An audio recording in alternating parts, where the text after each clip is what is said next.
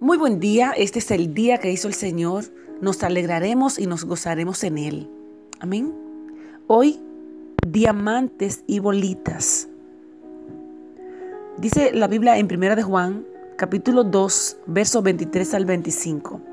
Todo aquel que niega al Hijo, tampoco tiene al Padre. El que confiesa al Hijo, tiene también al Padre.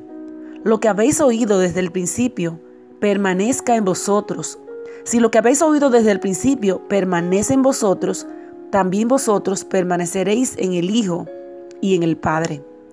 Y esta es la promesa que Él nos hizo, la vida eterna. Amén. Mantengamos en mente esta promesa que Él nos hizo, la vida eterna. Esta reflexión se titula Diamantes y Bolitas. Se cuenta que en el siglo pasado vivía en la región de, Kimberley, en África, una familia muy pobre. El hombre tenía un rancho, pero la tierra era arenosa y estéril. Los niños, sin dinero con qué comprar bolitas, habían aprendido a jugar con piedrecitas que juntaban de la arena del arroyo. Un día pasaba un hombre, un grupo de hombres, y se detuvieron para pedir agua. Mientras la tomaban, uno de los hombres se quedó viendo a los muchachos y a sus bolitas. Luego les preguntó si había más. Y cuando los niños le dijeron que efectivamente había montones junto a la arena, el hombre fue a verificar.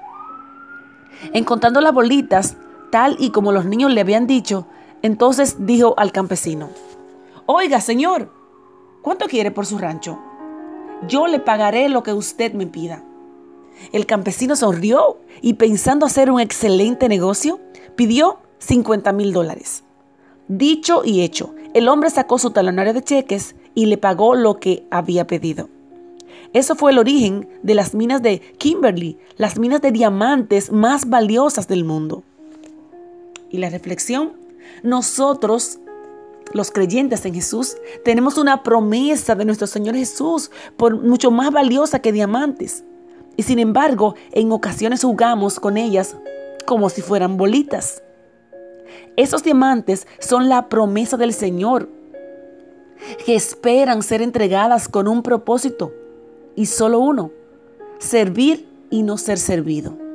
A eso vino el Señor y a esto hemos sido llamados. Wow.